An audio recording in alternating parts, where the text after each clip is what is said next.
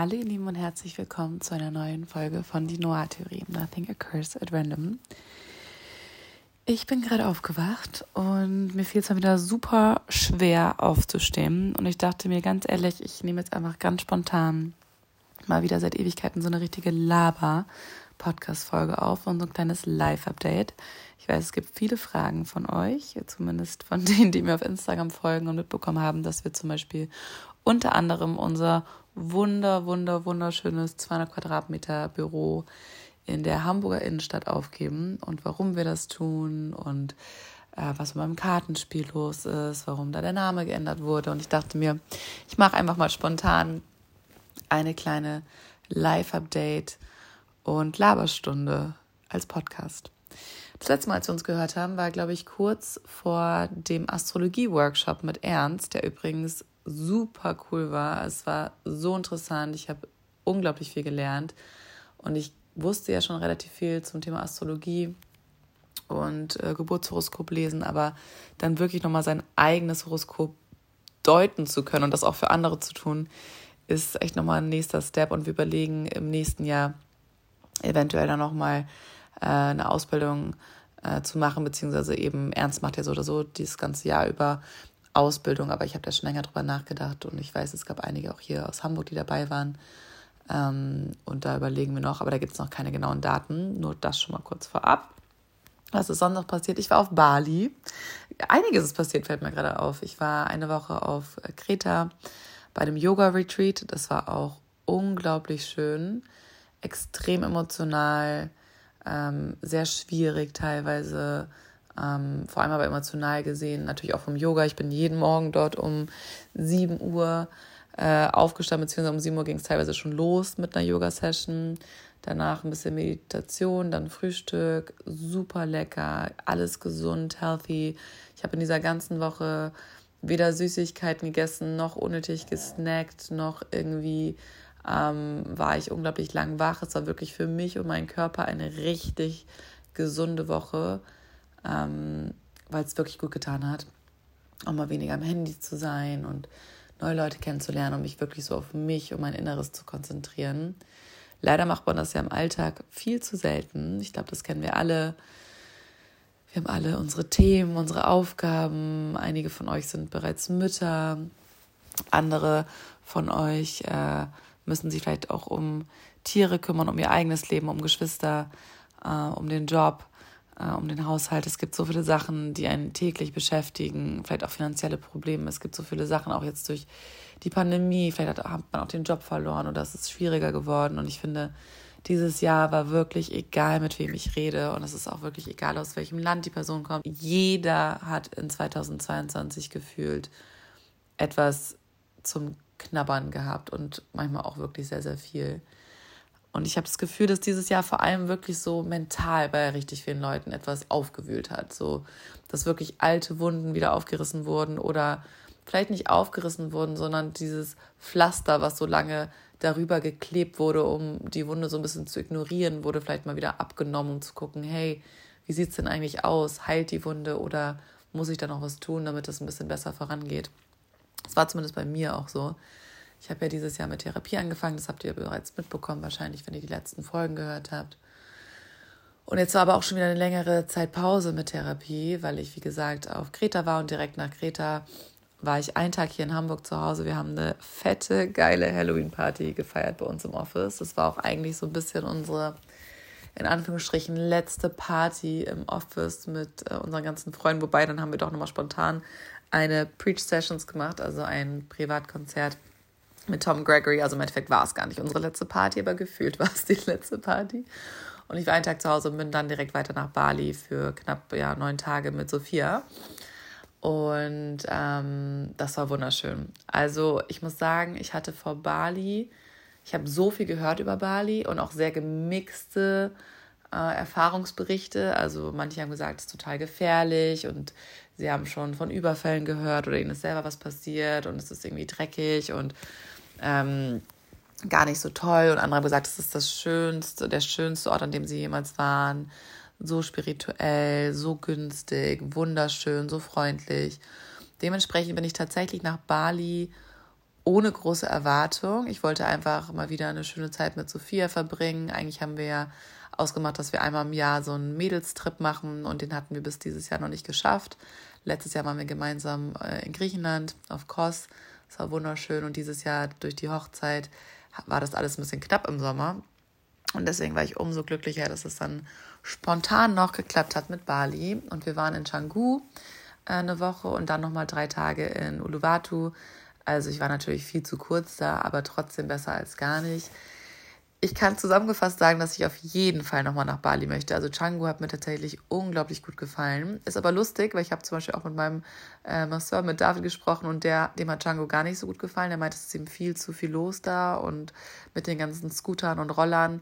Man muss dazu sagen, äh, Sophia und ich sind nicht selber Roller gefahren. Man kann sich da auch so Roller natürlich ausleihen. Das war mir aber auch ein bisschen zu gefährlich, slash ein bisschen zu wild für die kurzen Zeit, die wir da waren wir haben immer, es gibt so Gojek und Grab, also so Apps, wo man quasi wie bei uns ähm, Taxis quasi rufen kann und deren Taxis sind aber in der Regel halt so Roller und dann setzt man sich hinten drauf und fährt da rum. Chango hat mir einfach unglaublich gut gefallen, weil es zum einen sehr schöne Hotels gibt. Wir waren in dem Hotel von Marie und Jake, falls ihr die kennt. Äh, sie ist auch Deutsche und er ist Australier. War auch total nett, die beiden endlich mal persönlich kennenzulernen. Ich habe das Gefühl, ich kannte die schon ganz lange, weil wir immer ähm, über Instagram Kontakt hatten, aber uns noch nie persönlich kennengelernt hatten. Und die haben auch eine sehr ähnliche Geschichte wie Dan und ich, was ich sehr, sehr schön finde. Aber die haben sich ihr Leben quasi jetzt auf Bali aufgebaut und haben da zwei wunderschöne Hotels aufgebaut, in denen wir ein paar Tage waren. Und dann haben wir uns noch ein Airbnb geholt, was lustigerweise einfach direkt zwischen den Hotels war. Also wir mussten nicht großartig umziehen und wir sind dann immer äh, mit diesen Rollern quasi tagsüber in die, in, nach Changu in die Stadt, in Anführungsstrichen. Das ist eigentlich so ein kleines Dorf gefahren, haben da unendlich viele geile Cafés und Restaurants ausprobiert. Also auch für Veganer. Ich bin nicht Veganer, aber für Veganer gibt es da echt eine riesige Auswahl. Essen ist unglaublich gut, hat mich sehr an Sydney erinnert, aber auch an LA. Also es ist so ein Mix aus Sydney und LA, aber günstiger.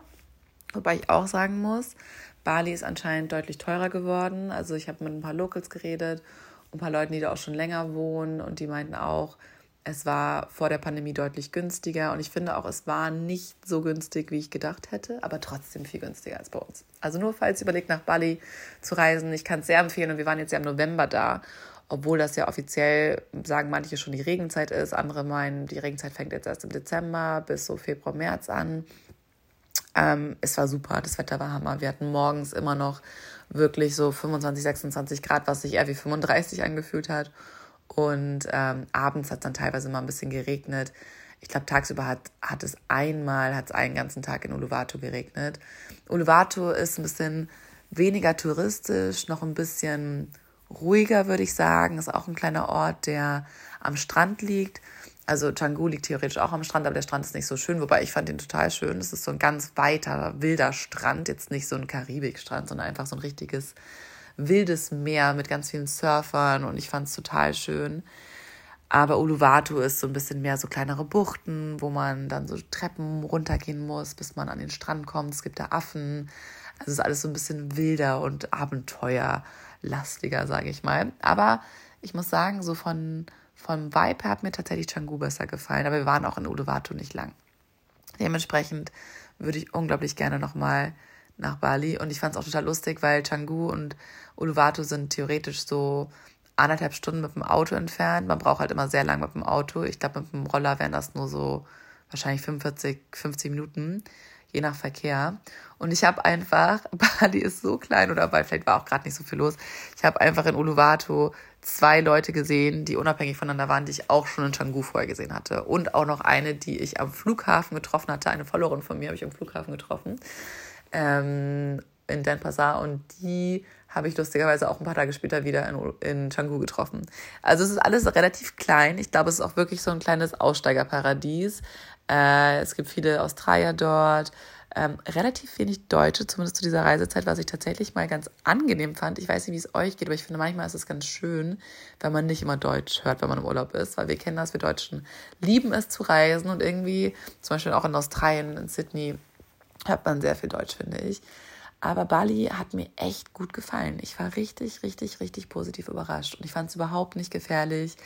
Ähm, Also klar, ich hatte auch keine Wertsachen jetzt irgendwie großartig dabei. Ich hatte teilweise nicht mal eine Tasche dabei. Ich bin wirklich teilweise nur mit meinem Handy aus der Tür gegangen, weil äh, und ein bisschen Bargeld und das war's.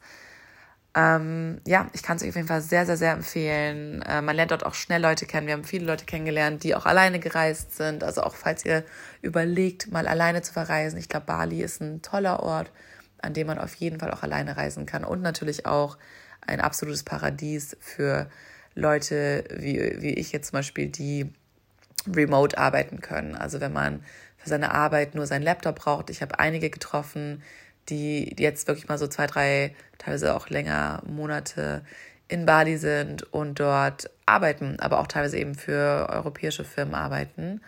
Ähm, Zeitverschiebungen waren, glaube ich, oh, lass mich lügen, sieben Stunden. Es waren auf jeden Fall nicht so lange wie in Sydney. Ich glaube, es waren sieben, bin mir aber auch gerade nicht mehr ganz sicher. Ja, also das war mein kleiner Reisebericht aus Bali. Und eine Sache noch, die ich sagen muss, die Menschen vor Ort sind so unglaublich freundlich gewesen. Also ich war jetzt ja schon in vielen verschiedenen Ländern und ich muss sagen, ich habe selten so freundliche Menschen getroffen. Ähm, Philippinen fand ich die Menschen auch sehr, sehr, sehr freundlich. Ähm, und in Peru zum Beispiel auch. Aber so Bali ist schon ganz weit oben mit dabei, würde ich sagen. Deswegen überlegen wir auch tatsächlich nochmal nach Bali zu fliegen nächstes Jahr. Dan war auch seit Ewigkeiten nicht mehr da und eigentlich hatte Dan mir das irgendwann mal zum Geburtstag geschenkt, aber dann ging das irgendwie nicht, weil wir dann in Australien länger geblieben sind und ähm, dementsprechend, äh, und er hat, hat, mir dann was anderes geschenkt, aber dementsprechend ist eigentlich noch ein Trip von Dan und mir in Bali offen. So, das war mein kleiner Reisebericht. Äh, machen wir weiter direkt nach Bali bin ich nach Hause gekommen und wir hatten einen Tag später die, oder sogar am gleichen Tag, ich bin mir gerade, nee, einen Tag später, hatten wir unsere nächste Preach Sessions, für alle, die es nicht kennen. Ähm, Preach Media ist ja unsere Agentur, mit der haben wir ähm, angefangen, oh Gott, ich glaube 2017 als Influencer Management Agentur. Damals war auch noch Theresa dabei, die ist weiterhin meine Managerin. Wir haben das zu dritt damals gegründet und ähm, haben dann aber äh, uns irgendwann, ich glaube, ein, zwei Jahre später entschieden, dass, na, ein Jahr später, dass Management eigentlich gar nicht das ist, was wir machen wollen langfristig. Das ist damals nur entstanden, weil viele von meinen privaten Influencer-Freundinnen mich immer gefragt haben, hey Luisa, bei dir läuft das so gut und auch mit den Verträgen und bei dir ist das alles irgendwie so professionell. Wie machst du das? Kannst du mir da Tipps geben? Und äh, hatten dann ein paar Influencer unter Vertrag, haben das dann aber aufgelöst und sind dann so ein bisschen in die Eventrichtung gegangen, im Musikbereich. Ich habe damals Dan mit Jay Cohen bekannt gemacht. Das ist ein, ein Bekannter von mir aus LA gewesen, den ich damals über eine Followerin kennengelernt habe, die, vielleicht erinnern sich einige von euch noch daran, ich habe früher viel auf Snapchat gemacht ähm, und das war auch so 2015, 16 war ich sehr aktiv auf Snapchat. Das war noch vor Insta-Stories. Und ich habe damals ähm, Silvester 2015, auch 2016, also bevor ich Dan dann ein paar Tage später quasi kennengelernt habe im Januar, habe ich damals eine Snapchat-Playlist auf Spotify erstellt. Also ich habe quasi meine ganzen Followerinnen und Follower auf Snapchat gefragt, ob sie mir ihre Lieblingssongs schicken können. Auch so Songs, die man gar nicht so sehr kennt oder Lieblingsartist. Und ich erstelle dann quasi für alle zusammen eine coole 2016 Playlist. Und das hat damals sehr, sehr gut funktioniert. Vielleicht sollte ich das mal wieder machen, fällt mir gerade auf.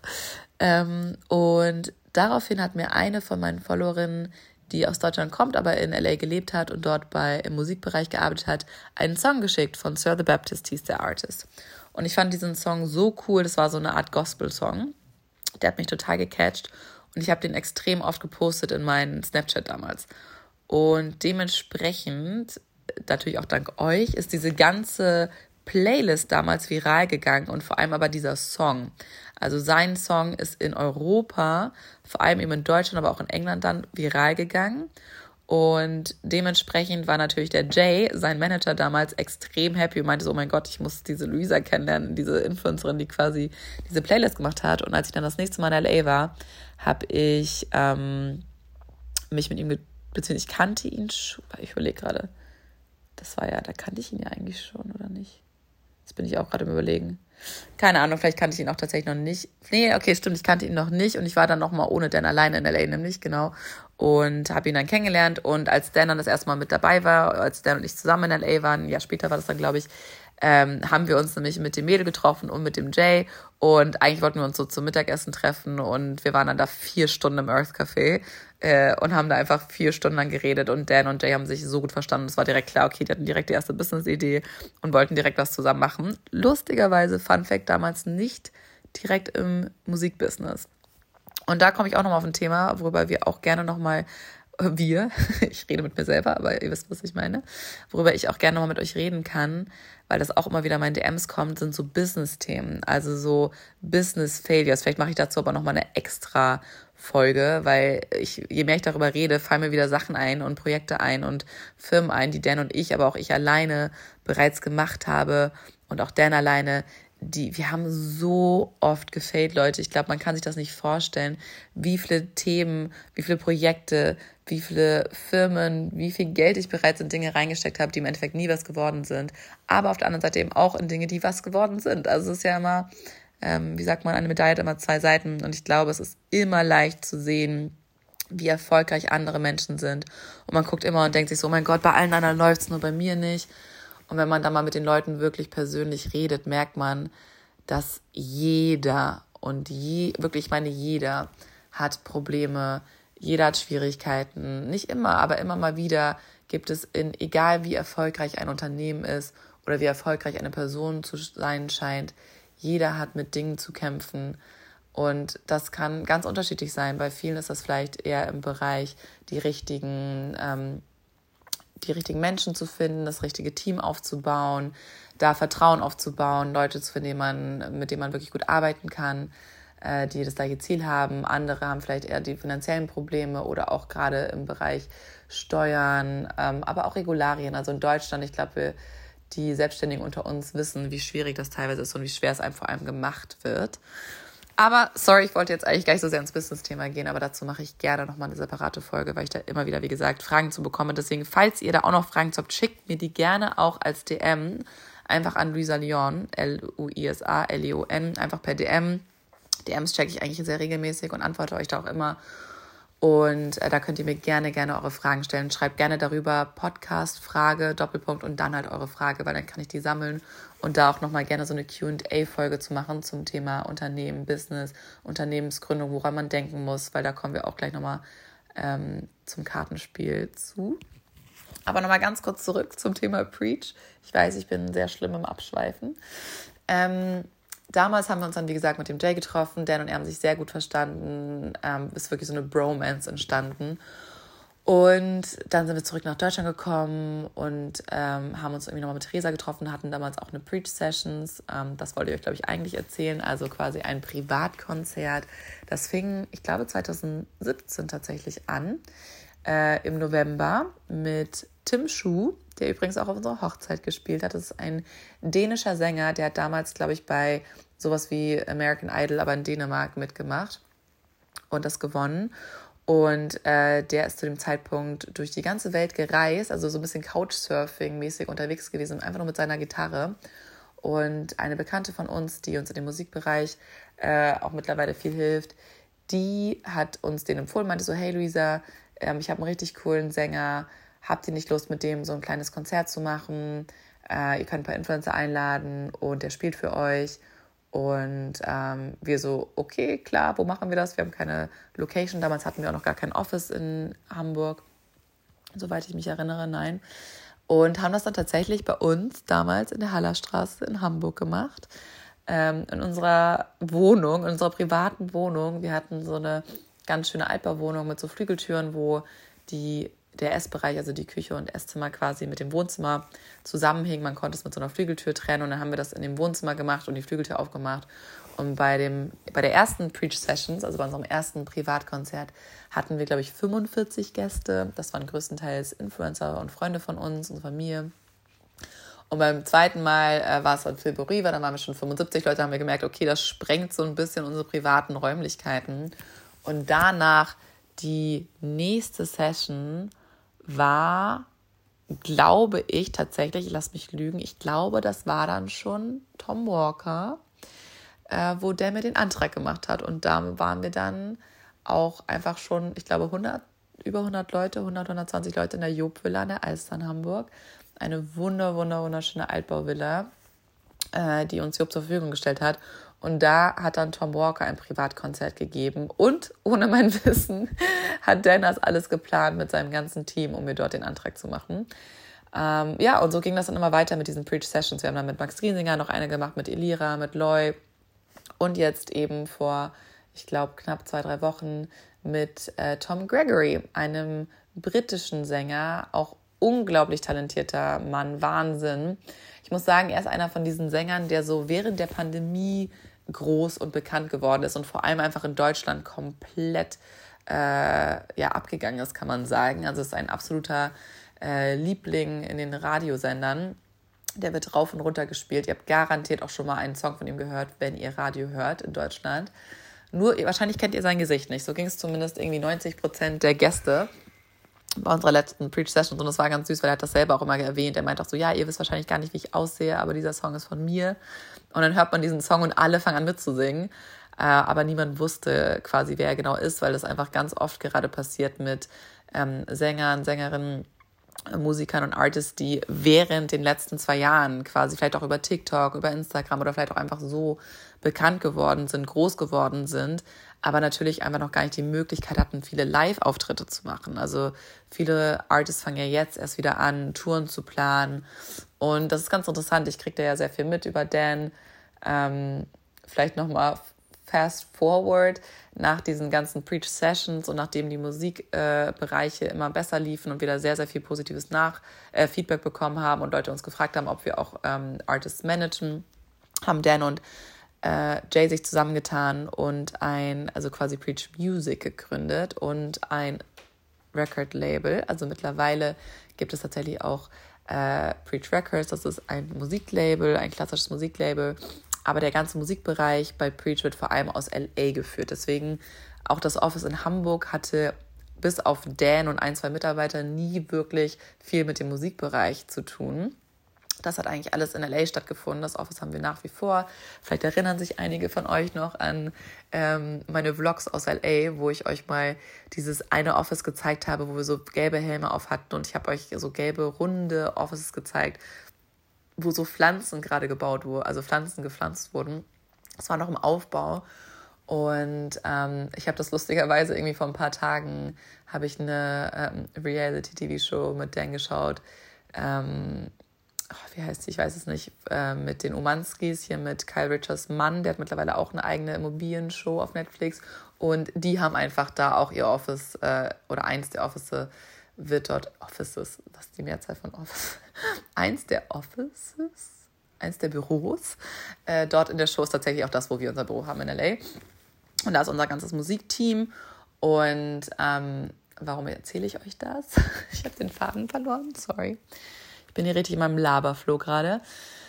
Ähm, ja, lange Rede, kurzer Sinn. Worauf wollte ich hinaus? Ich wollte euch einfach nur erzählen, genau, dass wir uns irgendwann, ich weiß gar nicht mehr genau, wann das war, vielleicht so 2018, 2019, im Einvernehmen mit Theresa getrennt haben. Sie hatte nicht so Lust, diesen Musikbereich weiterzumachen und Dan und ich wollten eher in den Musikbereich weitergehen.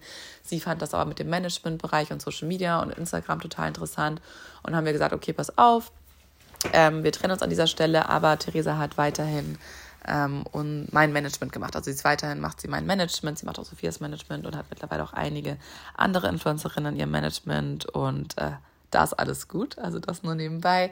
Und Dan und ich haben uns dann immer mehr auf den Musikbereich konzentriert, aber vor allem ehrlicherweise Dan, ich bin da gar nicht so involviert. Und ähm, ja, dann wurde das halt immer größer und wir haben uns damals vor der Pandemie 2020 war das dann ja quasi, denke ich mal. Ähm, ein Office, also wir hatten schon ein anderes Office, aber wir wollten dann ein größeres Office haben, weil wir viel auch im Workshop-Bereich gemacht haben, mit Blogger-Workshop und Events und Social-Media-Workshops, aber eben auch Musik-Workshops, äh, beziehungsweise eben auch diese Preach-Sessions. Und da hatten wir ein Office gesucht, wo man eben auch mal Events halten kann, wo man Workshops machen kann und wo man eventuell vielleicht auch einmal Preach-Sessions machen kann. Und dann sind wir ähm, auch über eine verloren wieder. Also ich muss sagen, das Netzwerk hier ist wirklich der Wahnsinn. Es ist immer wieder toll, ähm, einige von euch auch persönlich kennenzulernen und auch mit einigen von euch zu arbeiten und äh, auch außerhalb dieser Social Media Bubble quasi mit euch in Kontakt zu treten. Ähm, genau, und wir haben dann ein wunder, wunderschönes Büro in der Innenstadt in Hamburg angeboten bekommen. Eigentlich ging es da erst um ein anderes Büro, also um die gespiegelte Fläche, ähm, beziehungsweise um die ganze Fläche. Es waren 400 Quadratmeter, das war uns zu groß. Ich meine, wir waren damals, glaube ich, zu dritt oder zu viert. Ähm, und haben zu, davor noch irgendwie hier wirklich aus unserem Schlafzimmer, in dem ich gerade sitze, was so neun Quadratmeter hat, äh, gearbeitet. Und haben dann ein Büro gesucht. Und dann meinen wir, okay, das ist irgendwie zu groß, haben uns, ich glaube, wirklich 30 Büros in Hamburg angeschaut. Wir sind gestern auch wieder an so einem alten Büro vorbeigefahren, wo wir meinten, oh mein Gott, wie gut, dass wir da nicht reingegangen sind. Aber es war eine lange, lange Suche, bis wir dann irgendwann eben auf dieses Gebäude gekommen sind im großen Burster. Wunder, wunderschönes Haus. Jeder, der in dieses Büro reinkommt, sagt auch so, oh mein Gott, das ist so viel heftiger noch in den Stories. Es ist wirklich, muss ich sagen, eins der schönsten Büros, was ich bisher so zumindest in Hamburg gesehen habe, mit Holzdielen, viereinhalb Meter hohen Wänden, Stuck, ähm, man kann von der einen Seite bis zur anderen einmal komplett durchschauen, also quasi vom großen Buster bis hinten durch zur Rückseite, wo die ähm, U-Bahn entlang fährt und man das Rathaus von hinten sehen kann. Das ist wirklich eine ganz, ganz wunderschöne Location. Und die war natürlich eigentlich viel zu groß für uns. Und dann irgendwann nach hin und her ähm, sind wir mit den Vermietern auf die Idee gekommen, dass man die auch teilen könnte, die Fläche, also aus 400 Quadratmetern 200 Quadratmeter machen könnte, wo wir auch schon meinten, boah, das ist schon ganz schön krass viel für uns.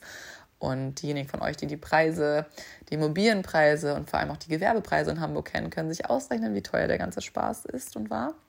Aber am Anfang haben wir tatsächlich für das erste Jahr noch ein bisschen besseren Deal bekommen, weil es ja auch dann, ähm, ich weiß nicht, ob das schon, war das schon während Corona? Ich glaube schon, ne? Das war so das erste Jahr. Wurde, ich glaube, wir sind in Corona eingezogen, ja bin mir nicht mehr ganz sicher, aber ich glaube schon, weil 2019 fing, glaube ich, Corona, Ende 2019 fing, glaube ich, Corona an, oder? Und 2020 war dann so ein bisschen das erste Jahr, so mit ersten Lockdown. Ah, ich bin mir auch gerade nicht ganz sicher, oder war es 21? Nee, ich glaube, es war das erste Jahr. Meine Selbstgespräche hier, sorry dafür. Also auf jeden Fall, ich versuche gerade alles in meinem Kopf zu rekonstruieren. Ähm, ja, sind wir dann zu dritt oder zu viert in dieses 200 Quadratmeter Büro eingezogen und waren ein paar Monate da alles lief gut und dann kam die Pandemie und wir so, fuck, was machen wir mit 200 Quadratmetern? Äh, wie sollen wir das finanzieren? Unsere Events, alles fällt weg. Wir hatten so tolle Deals, wir hatten so krasse Events geplant, so heftige Artists aus Amerika waren geplant, nach Deutschland zu kommen und bei uns ähm, eine Stopover zu machen in Hamburg für eine Preach Sessions und auch wirklich teilweise bezahlte Sachen und gut bezahlte Sachen. Und äh, bis dahin haben wir Pre-Sessions immer kostenlos gemacht und wir waren echt so, fuck, was machen wir jetzt? Wie geht es weiter? Und dann ist so ein bisschen aus der Not entstanden Preach Media, dass wir halt im Media-Bereich, was wir eh gut können, Social Media, im Strategiebereich, im Marketing, im Consulting-Bereich, haben wir angefangen, Workshops zu machen. Dann haben wir angefangen, Firmen zu betreuen und deren Social-Media-Kanäle ähm, aufzubauen, die teilweise zu coachen. Ähm, ja, und auf einmal irgendwie waren wir ein paar Monate später in der Social Media Agentur, was wir nie sein wollten. Und wir sind während der Pandemie einfach auf 14 Leute gewachsen, was auch so nie geplant war. Aber unser einer Kunde war so groß und ähm, hat sehr, sehr, sehr viel Zeit und äh, Girl Power in Anspruch genommen. Dementspre dementsprechend brauchten wir immer mehr Mitarbeiter und sind so ein bisschen ohne Plan gewachsen. Und dann war irgendwann so die Pandemie wieder so ein bisschen vorbei und es war klar, hey, wir können eventuell auch bald wieder so ein bisschen in die Musikrichtung gehen. Und dann haben wir uns echt hingesetzt und gesagt, ganz ehrlich, wollen wir das eigentlich machen? Und es fing damit an, dass eine von unseren Mitarbeiterinnen ähm, aufgehört hat. Die wollte nochmal so ein bisschen mehr in den Corporate-Bereich gehen, also in einen großen Konzern, was wir einfach nicht waren. Wir sind ein kleines Startup gewesen.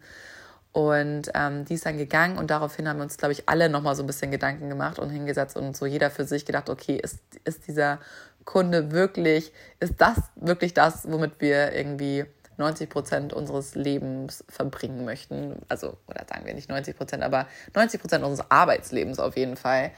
Und wir haben irgendwie alle so beschlossen, nee, nicht wirklich. Und dann fing es an, dass eine von unseren Mitarbeiterinnen ist nach Amerika gegangen. Das war aber schon generell klar, die wollte eigentlich nach Australien und dann kam die Pandemie.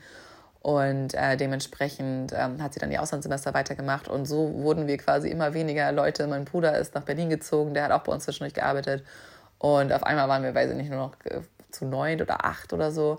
Dann, ähm, ja, kam Dance, Dance und meine spontane Hochzeit in Sydney. Und es ging drunter und drüber. Das war wirklich ein turbulentes Jahr. Also 2020, äh, sorry, 2022 war wirklich ein absolut verrücktes, turbulentes Jahr. Es ging Schlag auf Schlag. In der einen Sekunde waren wir noch 14 Leute, auf der anderen, auf einmal waren wir irgendwie, weiß nicht, zu sechs oder so. Und ähm, haben dann auch ein, zwei Leute entlassen, weil das nicht mehr gepasst hat. Und ähm, ja, mittlerweile sind wir jetzt tatsächlich nur noch zu viert. wir haben uns sehr verkleinert. Man muss dazu sagen, wir haben viele Sachen ausgelagert. Wir hatten früher auch so Sachen wie ähm, Videografen, Fotografen in-house und mittlerweile haben die alle ihre eigenen Unternehmen und wir arbeiten einfach mit denen zusammen, wenn wir noch was im Social Media Bereich machen, aber nicht mehr äh, bei Preach. Und dann haben wir irgendwann gesagt, okay, ganz ehrlich, was machen wir hier eigentlich? Wir haben ein 200 Quadratmeter Office, was wunderschön ist, keine Frage. Aber brauchen wir das mit vier, fünf Leuten? Äh, nein, vor allem nicht vor dem Hintergrund, dass viele auch mittlerweile Homeoffice machen wollen. Wir waren mit unserem Team im Sommer auf Ibiza, ähm, haben das mal getestet, wie das funktioniert, wenn wir so remote arbeiten, auch als Team und haben uns dann echt überlegt, okay, macht das nicht Sinn, dass wir diese Unmengen an Geld, die wir in das Büro stecken, lieber in uns stecken und vielleicht mal auch einen coolen Trip machen, mal remote arbeiten und das wirklich ausnutzen, dass wir diese Freiheiten haben. Weil im Endeffekt, ich glaube, viele von euch, die vielleicht auch noch nicht selbstständig sind, aber es planen, also das, was ich von jedem immer höre, der sich selbstständig machen möchte, ist dieses, ich möchte von überall aus arbeiten. Und ich kann das so sehr nachvollziehen, weil genau das war irgendwie auch eine Sache, die ich total spannend immer daran fand. Aber wenn wir mal ganz ehrlich sind, oder ihr könnt ja auch mal ehrlich zu euch sein, ihr könnt mir auch gerne mal Feedback dazu geben, wer von uns arbeitet denn wirklich remote? Klar, es gibt ein paar Leute, wie ich erzählt habe, die auf Bali arbeiten, die vielleicht auch mal äh, reisen und aus Südamerika arbeiten, die vielleicht auch mal einfach einen Sommer über auf Mallorca verbringen oder irgendwo, wo es schön warm ist, den Winter äh, überwintern in Florida, wie auch immer. Aber wer von uns macht das wirklich regelmäßig? Und ich glaube, die meisten von uns, die selbstständig sind, machen es halt nicht. Vor allem nicht, wenn man aus Deutschland kommt und in Deutschland Steuern zahlen muss und in Deutschland den ganzen Papierkram machen muss, weil einem da einfach sehr viel auch sehr schwer gemacht wird. Und wir hatten echt dieses, also dieses Jahr war einfach, wie gesagt, es war, alles kam zusammen. Ne? Wir haben geheiratet, das war innerhalb von zwei Wochen haben wir unsere Hochzeit in Sydney geplant. Waren in Sydney und während wir in Sydney waren, hat Dans linke Hand sagt man das, oder rechte Hand, aber Dennis Linkshänder. Also wirklich ähm, unsere Mitarbeiterin, die mit am längsten dabei war, äh, die, Dan und sie waren wirklich ein Herz und eine Seele. Es war immer klar, dass Dan alles tun wird, um sie im Business zu behalten. Und sie kam dann, während wir in Sydney waren, quasi hat sie gekündigt. Und das war wirklich so einfach ein Schock. Also das war wirklich für Dan, aber auch für mich. Aber es war einfach ein Schock. Ich war zu dem Zeitpunkt, glaube ich, mit meinen Eltern ähm, auf der Bettmeralp, also in, in der Schweiz, Skifahren und dann war schon in Sydney. Und ich habe halt nur gemerkt, wie krass für Dan eine Welt zusammengebrochen ist. Ähm, und das hat wirklich niemand gedacht. Und das war, kam einfach als krasser Schock für uns alle, also auch für das ganze Team. Und das hat dann, glaube ich, auch für ihn, aber auch für uns nochmal sehr viel geändert, wo wir gesagt haben, was machen wir hier eigentlich so? Und im Endeffekt, das war alles gut, es ist nichts Schlimmes passiert. Wir sind nach wie vor mit ihr befreundet. Sie macht mittlerweile eben auch Yoga-Retreats. Ich war mit ihr auch auf, ähm, auf Kreta. Also alles ist gut, aber sie hat damals schon immer in Frankfurt gewohnt und wir dachten immer, sie wird vielleicht irgendwann nach Hamburg ziehen und im Endeffekt war das dann nie der Fall. Und es war auch alles, ihr wisst, ihr kennt meinen Spruch, uh, nothing occurs random oder auch everything happens for a reason. Ähm, es hat alles seinen Grund, aber das war so ein bisschen dieser finale Auslöser, glaube ich, wenn man zurückschaut für uns, wo wir gesagt haben, was machen wir hier eigentlich gerade mit Preach? So ist das wirklich das, was wir machen wollen? Weil wir haben alle nur noch funktioniert. Also wir haben alle einfach nur noch Präsentationen geschrieben, Social-Media-Kanäle befüllt. Aber wir, es hat uns keinen Spaß mehr gemacht. Es war nicht mehr diese Passion, die wir vorher hatten. Und klar gab es zwischendurch auch coole, aufregende Projekte, aber es war einfach sehr, sehr viel an Sachen, die wir so nie machen wollten. Und dann kamen wir aus Sydney zurück, waren frisch verheiratet und wir so, okay, wir müssen jetzt auch unsere Italien-Hochzeit planen, aber irgendwie müssen wir hier was verändern und lass uns die Reißleine ziehen. lass uns das Ganze überdenken. Was haben wir eigentlich vor? Und wir wollten damals, hatten wir schon überlegt, das Office zu kündigen. Aber dann kam halt, wie gesagt, die Hochzeit und wir hatten einfach nicht die Kapazitäten, uns auch noch darum zu kümmern. Und haben gesagt, okay, lass uns jetzt erstmal die Hochzeit und den Sommer überstehen und alles genießen und so ein bisschen die Arbeit mal so ein bisschen hinten anstellen. Und dann können wir uns Richtung Herbst wirklich nochmal realistisch darüber Gedanken machen, was wir eigentlich machen wollen mit unserem Leben. Wollen wir in Deutschland bleiben? Wollen wir irgendwann nach Australien gehen? Wollen wir vielleicht nach Amerika gehen? Wollen wir in LA nochmal eine Chance geben? Was machen wir eigentlich hier? Ja, fast forward, es ist mittlerweile Herbst, beziehungsweise jetzt ist sogar auch schon Winter. Wir haben das Office gekündigt, wir haben Nachmieter gefunden, die das auch ein bisschen früher nehmen. Ich glaube, eigentlich wären wir erst im Februar rausgekommen und jetzt kommen wir Mitte Dezember raus. Und es ist auf der einen Seite super traurig. Ähm, ich könnte jetzt auch schon wieder emotional werden und weinen, aber das habe ich schon hinter mir. Deswegen habe ich das Gefühl, ich muss jetzt nicht nochmal weinen. Ähm, wir waren zweieinhalb Jahre in diesem Office.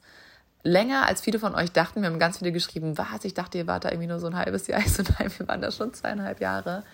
Aber halt auch während der Pandemie. Und man weiß nie, was gewesen wäre, wenn die Pandemie nicht gekommen wäre. Wer weiß, wo wir jetzt wären. Aber so kann man nicht denken, weil ihr wisst, everything happens for a reason und es hat alles seinen Grund und alles kommt so, wie es kommen soll. Und wir haben so viel gelernt in den letzten Jahren. Und ich glaube, jetzt ist einfach dieser Punkt nochmal. Ich bin 33, Dennis 32. Wir wollen aktuell noch keine Kinder, aber wir wollen irgendwann schon Kinder. Und ich sag mal, wahrscheinlich realistisch gesehen wird das so in den nächsten zwei, drei Jahren passieren. Und wir haben gesagt, wir haben jetzt nochmal diese Zeit, wo wir jung sind, wo wir gesund sind, wo wir nicht so gebunden sind. Klar, wir haben Leo, unseren Hund, wir haben die Wohnung hier in Hamburg, wir haben unser Business, ich habe mein Business. Aber im Endeffekt wäre eigentlich jetzt nochmal dieser Zeitpunkt zu sagen, let's do something crazy. Ähm, Spoiler Alert, ich wär, wir wissen es noch nicht. Ähm, wir sind immer mal wieder am Nachdenken, was wäre mit Sydney. Es ist auch immer, wenn wir Leute kennenlernen, so, hä, warum seid ihr in Deutschland? Warum zieht ihr nicht nach Sydney? Ich glaube, die Antwort liegt auf der Hand für alle, die selber schon mal dort waren. Es ist einfach so weit weg. Sydney gehört definitiv zu meinen Top 3 Städten weltweit und sie erinnert mich sehr, sehr, sehr an LA. Ähm, wirklich eine wunderschöne, traumhafte Stadt, so ein toller Vibe, absolut geniale. Wahrscheinlich sogar tatsächlich vom Essen ist Sydney, glaube ich, sogar meine Nummer eins. Noch vor LA, vor Kapstadt, vor Bali. Aber Sydney ist so weit weg und so teuer und es macht nicht so wirklich Sinn für uns dahin zu gehen, weil ich habe größtenteils deutsche Follower, das heißt mein Business, mein privates Business, also Instagram ist für mich definitiv in Deutschland der größte Markt. Der zweite Markt wäre, wenn überhaupt, noch Amerika weil ich dort auch schon gelebt habe und auch viele amerikanische Follower habe. Aber aus drei müsste ich mir halt komplett was Neues aufbauen. Und auch Dan mittlerweile ist auch jetzt schon seit vier, fast fünf Jahren in Deutschland. Ähm, und auch seine ganzen Kontakte, er kommt ja aus der Strategieberatung und hat viel in ähm, Marketingfirmen gearbeitet. Das, ihr kennt, also viele von euch, die, die Marketing, die den Marketingbereich kennen, wissen, da ändert sich viel. Also dementsprechend wäre das quasi für uns beide irgendwie so ein absoluter Neuanfang. Und ich weiß nicht, ob das der richtige Step wäre, wer weiß. Also ich glaube, Sydney ist für uns beide immer so im Hinterkopf. Ich glaube, beide von uns wollen irgendwann in Australien mal leben. Ich kann mir das auch super gut vorstellen, wenn man mal Kinder hat. Also gerade so dieses Leben am Strand ist halt schon nochmal ein absoluter Traum. Und ich kann mir das schon vorstellen. Und ich glaube, irgendwann in diesem Leben, wenn wir die Möglichkeit bekommen sollten, würde ich das schon gerne mal ausprobieren. Aber ich glaube, jetzt ist nicht der richtige Zeitpunkt. Und LA, on the other hand, ist auch ein bisschen problematisch. Ich war seit drei Jahren nicht mehr in LA. Und für alle, die mir schon länger folgen, die vielleicht auch damals die LA-Vlogs von mir geschaut haben, ich glaube, ich bin der größte LA-Fan, den es gibt. Ich habe so viele von euch auch schon dazu inspiriert und motiviert, nach LA zu gehen. Ich treffe immer wieder Leute, die in LA gelebt haben, die damals meine Vlogs geschaut haben und meinten, oh mein Gott, Luisa, du hast mich so inspiriert und ich habe einfach bei dir und Lina damals LA gesehen und vorgelebt bekommen und ich fand das so toll. Und ähm, ich war seit drei Jahren nicht mehr da, seit der Pandemie quasi. Ja, komm, sorry. Leo, muss, komm her, spring doch auf. Ich nehme diesen Podcast vom Bett auf und Leo versucht gerade hochzuspringen, aber seit neuestem kann er nicht mehr so gut springen. Was ist denn los? Bist du ein alter Mann? Leo, du hast heute Geburtstag. Du hast heute Geburtstag. Weißt du das? Leo hat heute Geburtstag. Sorry dafür. Kleiner Ausraster. Leo, du bist heute fünf Jahre alt geworden. Kannst du das glauben? Na, dann ist Dan ja schon fünf Jahre in Deutschland. Wir haben ihn ja damals geholt, als wir umgezogen sind. Wir haben Leo an dem Tag geholt, wo wir aus München ausgezogen sind und nach Hamburg umgezogen sind. Nee? Ja, da haben wir dich geholt. Da warst du noch ein kleines Babylein. So. Ähm, back to the actual story. Genau, LA. Also, LA, ich muss ganz ehrlich sein mit euch. Ich bin in so einem richtigen Zwiespalt gerade, weil man kann jetzt ja seit einigen Mon Monaten wieder nach LA reisen. Und ich glaube, viele von euch hätten auch gedacht, dass so das erste Land, der erste Ort, die erste Stadt, wo ich wieder hinreisen werde nach der Pandemie oder nach dem ganzen Lockdown, dass das LA sein würde.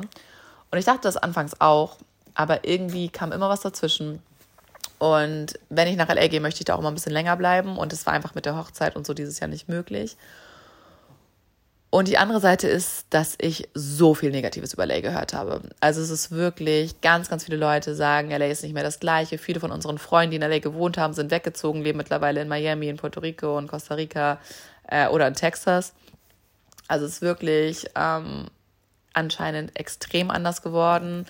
Äh, gerade auch wegen den Steuern vor Ort. Kalifornien hat den Steuersatz geändert. Das heißt, viele reiche Leute sind aus ähm, LA weg oder viele in Anführungsstrichen erfolgreiche Menschen sind weggezogen, äh, haben ihre Firma dort geschlossen, sind nach Texas oder eben nach Florida gezogen oder auch, äh, wie gesagt, Puerto Rico und haben ihr Leben irgendwie woanders aufgebaut.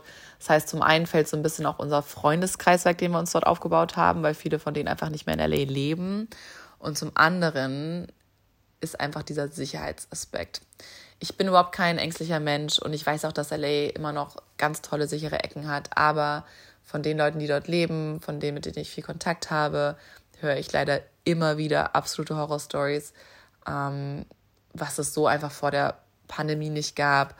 Ähm, es ist wirklich krass. Also, das auch teilweise West Hollywood, Beverly Hills, am helllichten Tag wird dort eingebrochen es gab eine Gesetzesänderung, dass ähm, Pity Theft, also kleinere Überfälle, nicht mehr ähm, so behandelt werden wie früher. Das heißt, die Leute haben keine Angst mehr vom Gefängnis. Ähm, natürlich auch die Black Lives Matter haben viele Polizisten aufgehört. Ähm, die ganze Police Force ist extrem verkleinert worden. Und ähm, ja, viele sagen, LA ist einfach nicht mehr die Stadt, die es war vor drei, vier Jahren. Und ich habe, glaube ich, einfach, wenn ich ganz ehrlich bin, Angst nicht vor der Stadt selber, sondern ich habe Angst, dass ich zurück nach LA gehe und entweder ich liebe es nach wie vor und möchte sofort da bleiben und dort wohnen oder aber ich gehe dorthin und es ist quasi nicht mehr das, was ich an LA so sehr liebe. Und ich glaube, das würde mir so mein Herz zerbrechen. Deswegen bin ich tatsächlich jetzt seit dreieinhalb Jahren nicht da gewesen und schiebe das irgendwie so vor mir her obwohl wir dort eine Firma haben, obwohl wir auch dort theoretisch, ich glaube sogar in Anführungsstrichen relativ leicht ein Visum bekommen könnten, bin ich mir einfach nicht sicher, ob das der richtige Move ist. So, damit kommen wir zum nächsten Step. Ähm, wo geht's hin für uns? Wir geben das Büro auf. Wir kündigen es jetzt oder haben es jetzt sind ab äh, Mitte November, äh, Mitte Dezember raus. Das Chapter ist damit geschlossen. Dann haben wir natürlich überlegt, okay, holen wir uns ein kleineres Büro in Hamburg. Macht das Sinn, dass wir überhaupt irgendwie noch ein Büro hier haben? Oder aber ziehen wir weg? Und jetzt kommt der Punkt, an dem wir uns einfach noch nicht einig sind. Ähm, Dan möchte nach, nach Berlin. Denn Leo, Spazilein, ich muss hier noch kurz was zu Ende machen. Leo versucht die ganze Zeit Aufmerksamkeit zu bekommen. Deswegen, wenn ihr hier so ein bisschen Schnarchgeräusche im Hintergrund hört, Leo hat seit ein paar Monaten ist er sehr, sehr snorty und er atmet immer sehr tief und laut und er möchte ganz viel Aufmerksamkeit bekommen. So, sorry. Also lasst euch nicht äh, ablenken, aber es wäre auch keine klassische Luisa-Laberstunde, wenn äh, es nicht chaotisch zugehen würde, wie es hier gerade tut. Deswegen verzeiht es mir. Aber that's the real life hier im Hause Baldock. Also, ähm, Dan möchte gerne nach Berlin ziehen. Für ihn, beziehungsweise für den Musikteil von Preach, wäre Berlin deutlich besser. Man sieht das allein an den ganzen Konzerten. Internationale äh, Artists vor allem kommen ganz selten durch Hamburg. Hamburg ist einfach keine große Konzertstadt, zumindest nicht für den Bereich, in dem wir größtenteils arbeiten. Und dementsprechend wird Hamburg oft übergangen Natürlich können wir die Leute und die Artists auch hierher bekommen, aber man merkt es auch allein von den Influencern her und auch das Konzept, was wir so verfolgen, wo wir eben auch viel mit ähm, lokalen Meinungsmachern arbeiten, ist in Hamburg einfach nicht so leicht, weil es hier nicht so eine große Community gibt. Berlin ist natürlich viel aufgeschlossener, viel größer, viel internationaler. Äh, dort gibt es auch englischsprachige Leute, ähm, äh, Leute aus wirklich allen Ländern und Nationen. Natürlich gibt es auch in Hamburg, aber Berlin, ihr wisst, das ist einfach die Hauptstadt, da ist nochmal viel, viel mehr los. Und natürlich auch im Club- und Musikbereich ist da einiges nochmal mehr hier als in Hamburg. Und dementsprechend äh, zumal wir auch Freunde haben, gute Freunde von uns, die auch nach Berlin gezogen sind und Dan auch in diesem Startup, ähm, Big Thinking Bereich, sage ich mal, ist Berlin natürlich doch irgendwo für viele die erste Wahl. Oder viele ver verschleppt es irgendwann nach Berlin, äh, die in ihren eigenen Städten merken, dass sie da irgendwie nicht so wirklich weiterkommen. Ja, Dan liebt Berlin, er wird sofort hinziehen. Dennis generell, das habe ich auch nochmal durch Ernst rausgefunden. Also ich habe ja Dans Geburtshoroskop lesen lassen und meins und es ist schon lustig, weil ähm, Dennis tatsächlich ist es sogar in seinem Horoskop mit drin, jemand, der unglaublich gerne umzieht. Er ist das, seit er mich kennt, er hat noch nie so lange an einem Ort gelebt und in einer Wohnung gelebt wie in dieser Wohnung gerade. Und wir leben hier seit 2019. Also für mich ist es noch nicht so lange. Aber ähm, er ist auch als Kind immer umgezogen. Er hat nie länger als drei, vier Jahre in einem Haus oder einer Wohnung gelebt. Und er braucht das tatsächlich fast so ein bisschen, dieses immer neu und neue Umgebung. Und er braucht so dieses Excitement, worin ich genau das Gegenteil brauche. Mir ist es total wichtig, dass ich so ein ruhiges, entspanntes Zuhause habe. Und ich meine, wir leben jetzt hier seit drei, vier Jahren und ich habe immer noch nicht alle, ähm, es ist immer noch nicht alles fertig, so wie ich es möchte. Also ähm, ich brauchte einfach sehr viel Zeit und Ruhe und ich mag das, wenn mein Zuhause wirklich so mein Tempel ist und wenn ich mich hier wohlfühle. Und Dennis so ein bisschen das Gegenteil. Und das ist natürlich nicht immer leicht in einer Ehe, weil man möchte irgendwie äh, beiden gerecht werden. Und wir haben uns jetzt wirklich immer sehr, sehr, sehr, sehr, sehr viel nach mir gerichtet. Ähm, ich meine, im Endeffekt gingen die ganzen letzten sechs Jahre hauptsächlich eher um das, was mir gut tut, was für mich gut ist und für meine Karriere. Und ich bin dann da unglaublich dankbar, dass er so unterstützend ist und ähm, für mich nach Deutschland gekommen ist, dass er für mich auch diesen Traum damals von LA aufgegeben hat. Ich meine, im Endeffekt hatten wir damals, ich hatte ein Visum für LA und wir haben deren auch ein Visum für LA besorgt. Also wir haben das wirklich mit Anwälten und alles fertig gehabt. Wir haben da richtig viel Geld bezahlt und wir waren ready to go. Und dann kam Munich. Und ähm, für alle von euch, die nicht wissen, was Munich war, Munich war eine TV-Show beziehungsweise eine Online-Show. Das lief damals über einen neuen Sender, der hieß You. Der war von RTL 2. Es war eigentlich ganz cool, so ein bisschen wie Join, Join heißt es, glaube ich, ne, aufgebaut oder Netflix im Endeffekt. Ähm, und es gab deutsch produzierte Serien, äh, vor allem im Reality-Bereich. Und wir haben halt zu fünft, also fünf Influencer oder Blogger-Girls damals, ähm, ich inklusive, haben in einer WG gewohnt in München, in Schwabing und jeden Tag unseren Alltag gefilmt. Es gab kein Skript, es war nicht gescriptet, wir hatten auch kein Kamerateam, was da war, sondern wir haben uns selber gefilmt, so ein bisschen Vlog-Style und haben das dann immer abends an das äh, Produktionsteam geschickt und die haben das dann zusammengeschnitten zu einer Folge und die ging dann immer am nächsten Tag abends online. Und das haben wir alle dachten, wir machen das mal so für drei Monate und im Endeffekt lief das so gut und ich bin ganz ehrlich mit euch, ich habe sehr viel Geld verdient. Es war das erste Mal in meinem Leben, dass ich quasi einen festen Job hatte und äh, fest bezahlt wurde. Und dann kam ja noch on top die Influencer-Deals, wobei das damals natürlich noch nicht zu vergleichen war mit der heutigen Zeit.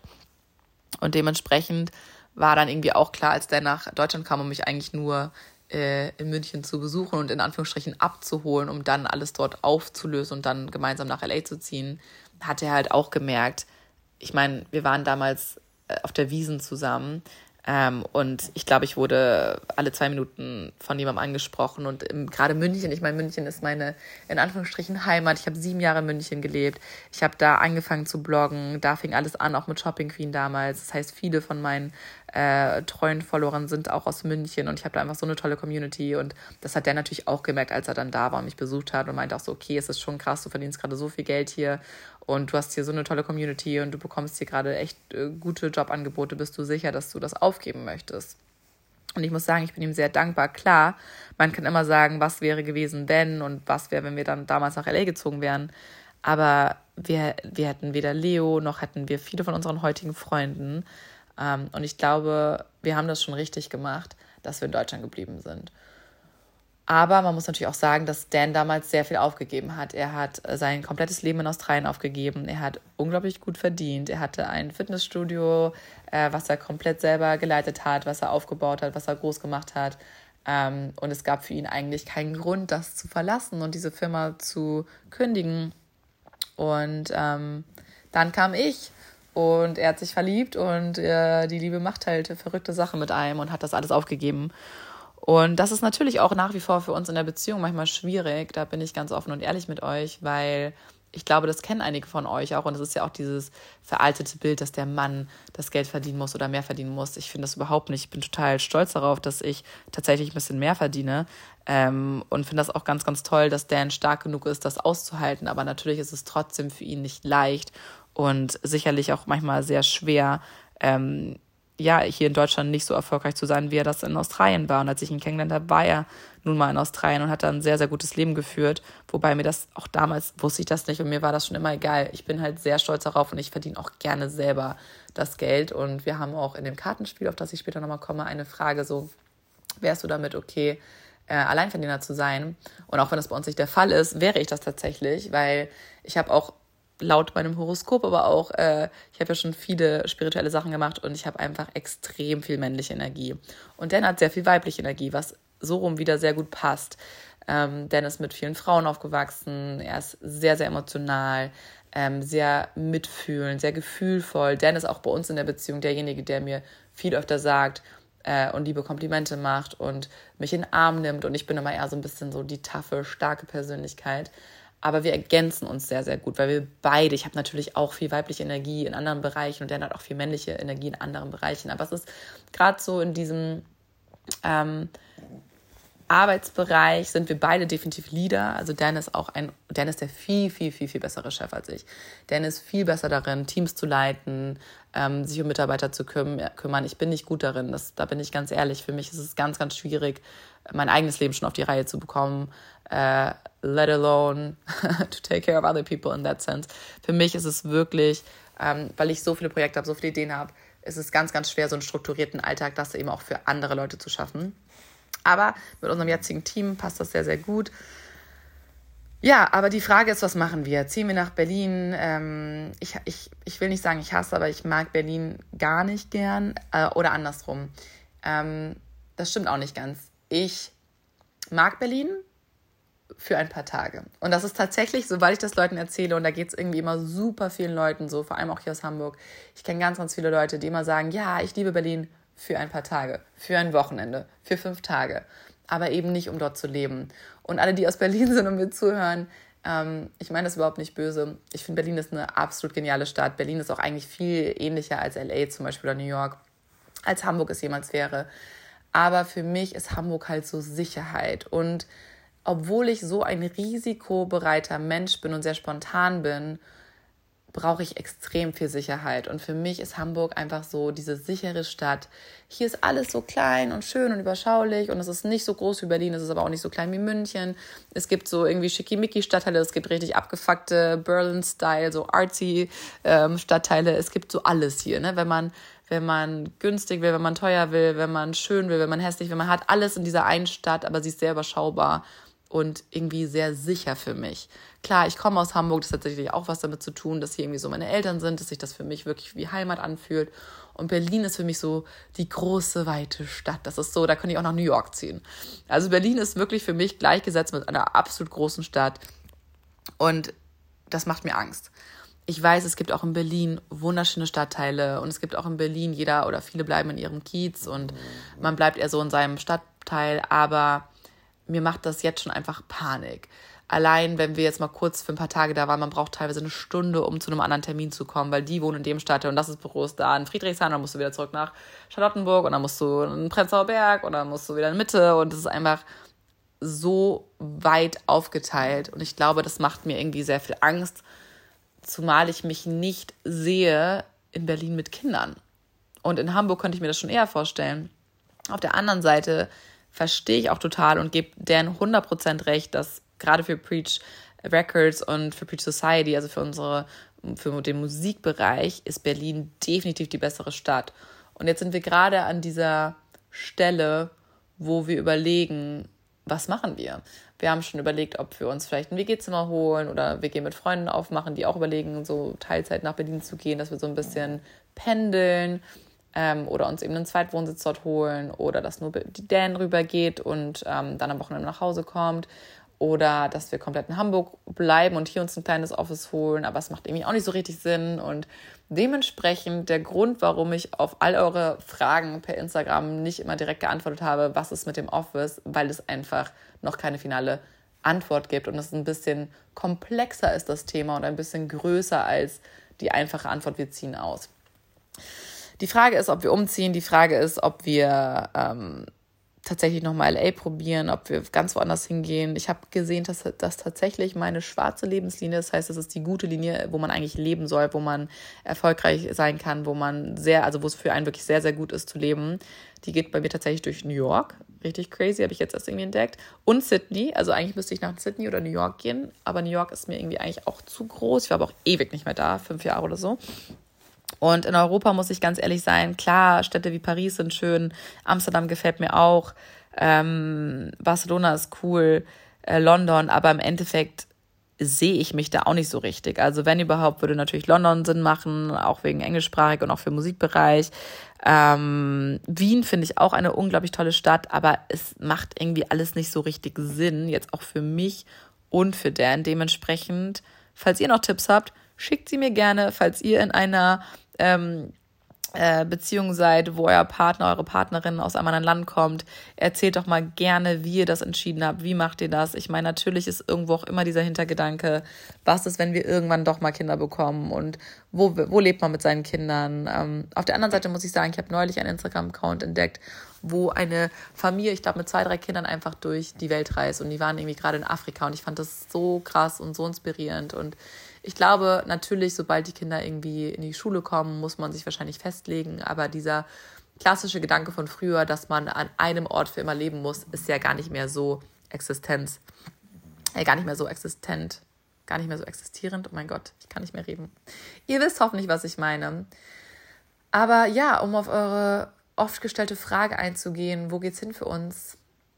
Ich weiß es nicht. Ich kann es euch nicht beantworten. Und ähm, wir werden sehen. We will see. Aber es gibt noch viele spannende Dinge, die passieren und einige Sachen, die trotzdem weiterhin für Hamburg sprechen. Ähm, vielleicht machen wir es auch einfach so, dass wir in Hamburg weiterhin unsere Base haben und einfach viel mehr wieder reisen und unterwegs sind. Ähm, und auch vielleicht einfach mal wieder so zwei, drei Monate nach LA gehen und dort äh, einfach gar nicht unbedingt hinziehen, sondern vielleicht eher wieder dieses so ein bisschen ähm, nomadischer werden. Und das ist eigentlich auch für mich oder für uns der Hauptgrund gewesen, warum wir gesagt haben, let's get rid of this office. Es ist unglaublich viel Geld. Ähm, es ist viel zu viel Platz für uns. Und im Endeffekt hält es uns sehr zurück, weil man natürlich, wenn man so viel Geld für ein Office ausgibt, auch irgendwie das nutzen möchte und hier sein möchte. Auf der anderen Seite ist es auch total verrückt, weil gerade nach unserer letzten Session mit Tom Gregory ähm, sind wir gefragter denn je. Dan hat jeden Tag Meetings, auch gerade im Musikbereich, im Managementbereich. Es kommen so viele Artists auf uns zu die gecoacht werden möchten, die Hilfe brauchen. Ähm, Dan und Jay haben ein komplettes Musikprogramm äh, geschrieben, also eine Art Online-Kurs, beziehungsweise ist eigentlich gar nicht, das tut dem gar nicht gerecht. Also es ist ein, ein kompletter, eine komplette Preach Society heißt es, also eine komplette Online-Welt mit etlichen Videos, Templates, ähm, Vorlagen für Verträge, Kontakten aus der Musikindustrie. Also falls es hier Musiker und Artists unter euch gibt, die das interessiert, äh, ich verlinke es euch gerne mal unten in die Infobox. Ihr könnt auch gerne mal mit der einen äh, Code, also einen kostenlosen Probecall haben, ob das etwas für euch ist. Äh, wir sind da sehr darauf bedacht, dass äh, wir nur äh, Artists und Musikern helfen, wo wir auch wirklich das Gefühl haben, dass wir dann einen Mehrwert liefern können. Aber das ist auf jeden Fall ein großer Bereich und in dem Bereich können wir natürlich auch mittlerweile äh, remote arbeiten. Deswegen, es bleibt weiterhin spannend. Und jetzt komme ich äh, zu einem weiteren wichtigen Punkt zum Thema Second Date slash Dive Deeper. Es gab eine Namensänderung. Ein paar von euch haben es bereits mitbekommen. Ich arbeite seit, boah, ich glaube tatsächlich einem Jahr. Wir haben im Januar angefangen, das zu planen an einem Kartenspiel. Und das Ganze fing an mit einer ehemaligen Mitarbeiterin, die wir auch gekündigt haben, weil wir uns ähm, aus mehreren Gründen, aber es hat nicht mehr gepasst.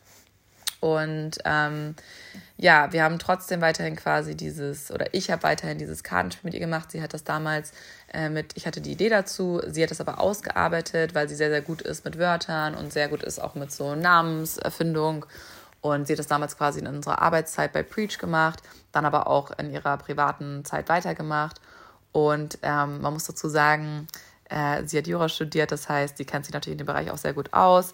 Ich war, muss man auch ehrlicherweise sagen, dumm genug, diesen Vertrag, den sie mir vorgelegt hat, was ein Royalty-Vertrag war, äh, wo es um das Kartenspiel ging und sie quasi Prozente von dem Kartenspiel bekommt und auch tatsächlich nicht wenig, ähm, habe ich einfach unterschrieben, ohne das meinem eigenen Anwalt vorzuzeigen. Und das war definitiv ein Fehler.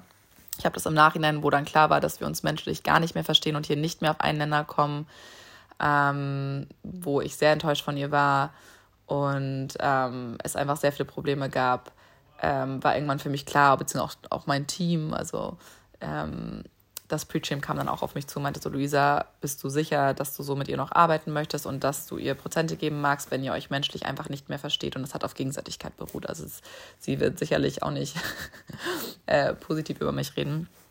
Aber was ich damit sagen möchte ist, sichert euch ab und lasst Verträge von euren eigenen Anwälten gegenprüfen, weil das habe ich auf jeden Fall auf die harte Tour gelernt. Ich habe sehr, sehr viel Geld bezahlt für eine teure, aber sehr gute Anwältin, die sich den Vertrag angeschaut hat, gesagt hat, ich hätte den niemals unterschreiben dürfen. Ähm, der war absolut in favor von der ehemaligen äh, Geschäftspartnerin, sage ich mal. Und ähm, ja, es es war schmerzhaft, es tat weh, das Kartenspiel war fertig, wir hatten es bereits gedruckt, äh, wir haben sehr viel Geld in den Sand gesetzt, wir hatten ein äh, cooles Design, cooler Name, wobei man dazu sagen muss, das Design zum Glück von mir und von uns kam. Dementsprechend äh, behalten wir das auch weiterhin, weil ich das nach wie vor gut finde. Aber den Namen haben wir aufgeben müssen, obwohl ich auch damals ähm, mir alle Rechte absichern lassen, dafür Geld, viel Geld ausgegeben habe, ähm, Instagram und so weiter und so fort. Aber die Moral der Geschichte, warum ich das überhaupt mit euch teile, was ja doch sehr privat und sehr persönlich ist, sichert euch ab. Und das ist genau das, was ich meine. Ihr denkt, ihr seht immer nur nachher das finale Produkt. Ihr seht nachher, wenn es geklappt hat, wenn es wirklich spruchreif ist. Aber im Endeffekt, diese ganzen Sachen, die zwischendurch passieren, kriegen die meisten Leute ja gar nicht mit.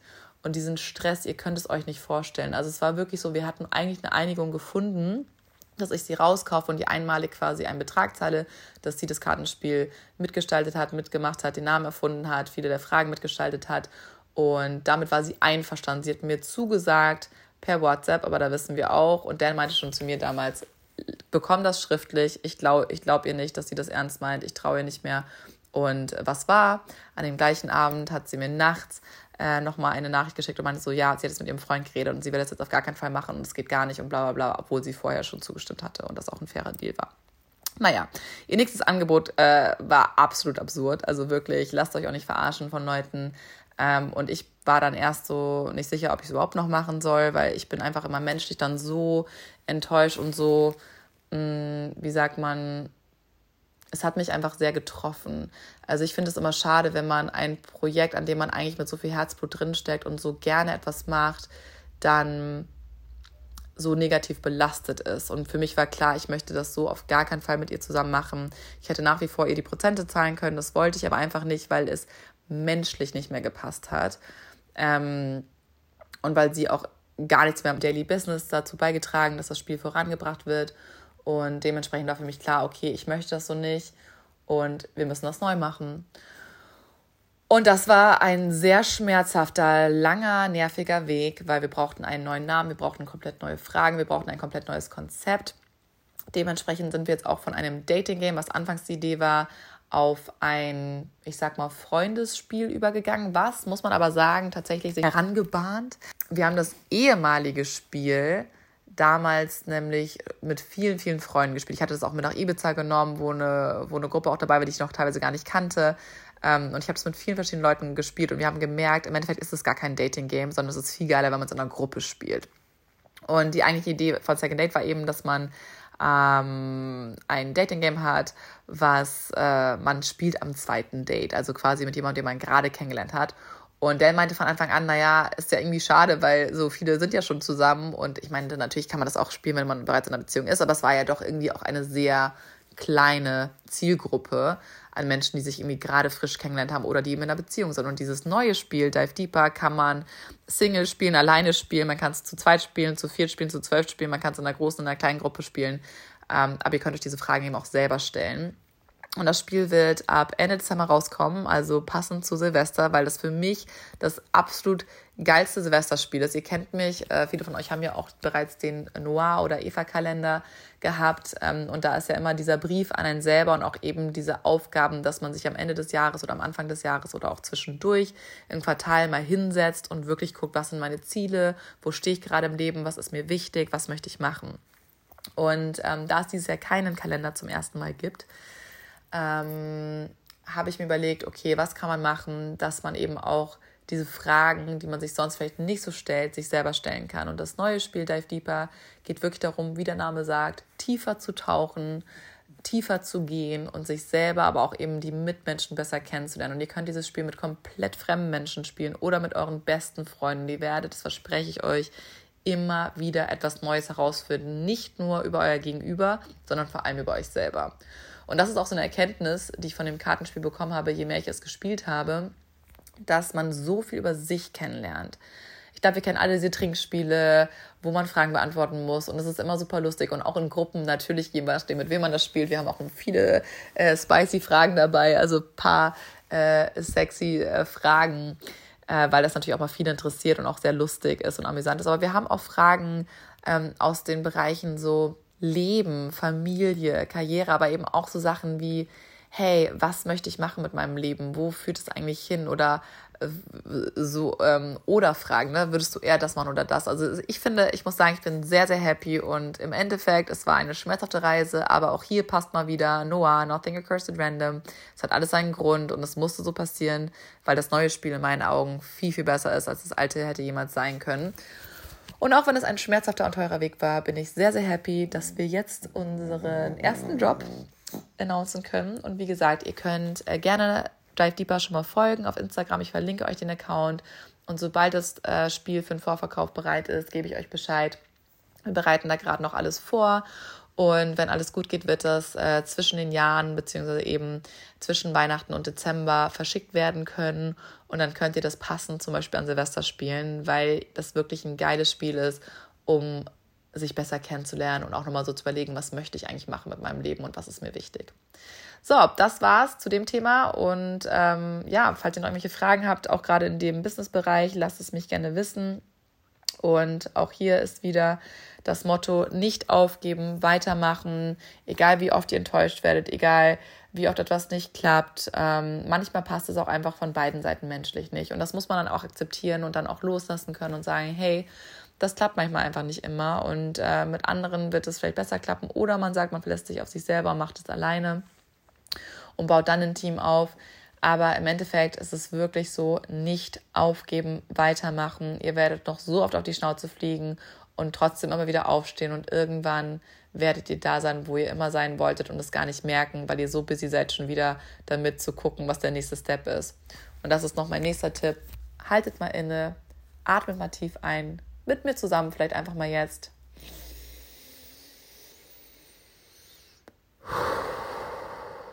Und nochmal tief einatmen. Und alles rauslassen. Das tun wir einfach viel zu selten, auch im Alltag. Einfach mal innehalten, uns einfach mal kurz Zeit nehmen für uns, auch mal stolz auf euch sein. Da gibt es eine extra Podcast-Folge zu. Hört euch die gerne mal an. Die ist älter, aber immer noch relevant. Da geht es darum, stolz auf sich selber sein und wirklich so kleine Erfolge auch feiern und auch feiern lassen, weil wir leben in einer Gesellschaft, wo es immer darum geht, was ist der nächste Step, wie kann ich meinen Tag optimieren, wann kann ich aufstehen, welche Morgenroutine, welche Abendroutine, welche Sportroutine, welche Lesensroutine, welche Freizeitroutine. Und es ist irgendwie so viel Stress ja doch, den wir uns auch selber auflegen, aber auch aufgelegt bekommen. Und da tut einfach es mal gut, sich zwischendurch auch einfach mal, wie Leo gerade, auf den Rücken zu legen, die Arme in die Luft zu strecken und einfach nur gekuschelt werden zu wollen, ne? Mhm. Happy Birthday, kleiner Spatz. Kleiner Schnor Schnorchi, Schnorch. Ihr habt ihn bestimmt ein bisschen gehört im Hintergrund. mein kleines Schweinchen. Bist ein kleines Schwein. So, ihr Lieben. Ich habe jetzt sehr, sehr viel gelabert. Ich überlege gerade, ob es noch irgendwas gibt, was ich euch noch erzählen kann, was es an Neuigkeiten gibt, äh, was ich noch nicht mit euch geteilt habe. Aber ich glaube, das sind tatsächlich gerade so die größten News. Und ich hoffe, euch geht's gut. Ich hoffe, ihr übersteht diese Winterzeit, diese kalte, dunkle Jahreszeit hier in Deutschland gut oder von wo auch immer ihr hört. Und lasst mich gerne wissen, worüber ich äh, nochmal Podcast-Folgen machen soll. Wenn ihr für den Business-Bereich noch mehr Interesse habt oder mal wieder Sternzeichen, schickt mir gerne eine DM mit dem Thema Podcast und dann natürlich auch eure Wünsche oder Fragen, die ihr habt. Und falls euch die Folge gefallen hat, hinterlasst mir gerne eine Bewertung. Darüber freue ich mich total. Das hilft mir auch sehr, sehr. Ähm, und lasst mich gerne auch mal wissen, worüber ihr diese Folgen immer hört. Es gibt ja die Möglichkeit, über Spotify zu hören, über Apple Podcast, über äh, alle möglichen anderen gängigen Podcast-Plattformen. Aber es wäre mal interessant zu wissen, worüber ihr hier den Podcast eigentlich hört. Und in diesem Sinne, alles Gute. Ich schicke euch ganz viel Liebe und Kraft. Und bis zum nächsten Mal. Vielen Dank fürs Zuhören.